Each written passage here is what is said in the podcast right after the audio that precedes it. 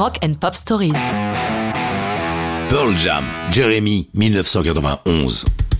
En mars 91, les Pearl Jam s'installent au London Bridge Studio de Seattle. Ils sont, comme tout nouveau groupe, emplis d'espoir de succès, mais n'imaginent évidemment pas à quel point ils vont dominer ces années 90. Sur l'album 10 qu'ils enregistrent, Jeremy est l'un des morceaux de bravoure sur un disque qui en contient beaucoup. Elle est créée sur la route en février 91, alors que le groupe assure la première partie de leurs amis de Alice in Chains. La musique est composée par le bassiste Jeff Ament qui nous explique. J'avais deux idées de musique composées sur ma guitare acoustique.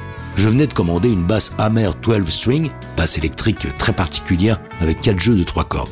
Avec elle, une des deux musiques est devenue Jeremy. Pour l'outro, la fin de la chanson, j'ai eu l'idée en studio de rajouter un violoncelle par-dessus la basse. Notre ingénieur du son, le patron du studio, Rick Parachar, était fantastique. Le sujet de la chanson peut nous pétrifier. Pour l'écrire, Eddie Vedder s'inspire d'un fait divers découvert dans le Dallas Morning News, un quotidien texan. L'histoire de Jeremy Dell est terrible. À 15 ans, il est élève de la high school, l'équivalent de nos lycées, de Richardson, au Texas.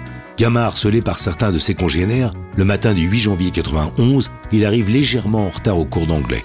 La prof l'envoie chercher un bulletin de retard auprès de l'administration. Il y va, mais revient avec un revolver. Se met face aux élèves, se tourne vers la prof, dit Mademoiselle, j'ai ce que je voulais vraiment. S'introduit le canon dans la bouche et tire. Eddie est évidemment bouleversé par cette histoire, d'autant qu'il a vécu le même genre de situation, en moins tragique, lorsqu'il était au collège en cinquième. Un gamin a pété les plombs et est arrivé avec un flingue, mais s'est contenté, si l'on ose dire, d'exploser un énorme aquarium.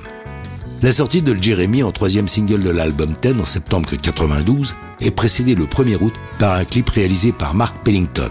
Le réalisateur se souvient du tournage. Nous étions en Angleterre. J'ai fait trois prises de la performance d'Eddie. Il était magnifique d'intensité, électrifiant. Il était comme possédé. Cette vidéo va remporter quatre statuettes lors des MTV Video Awards de 93, dont celle de clip de l'année et de meilleur réalisateur. Paradoxalement, le groupe va renoncer au clip durant 6 ans, arguant que la vidéo détourne l'attention de la musique et qu'il préfère que les fans viennent les voir en concert plutôt qu'à la télé. Jeremy les fait connaître au reste de la planète et l'album 10 s'écoule à plus de 10 millions d'exemplaires. Les années Pearl Jam commencent, mais ça, c'est une autre histoire de rock'n'roll.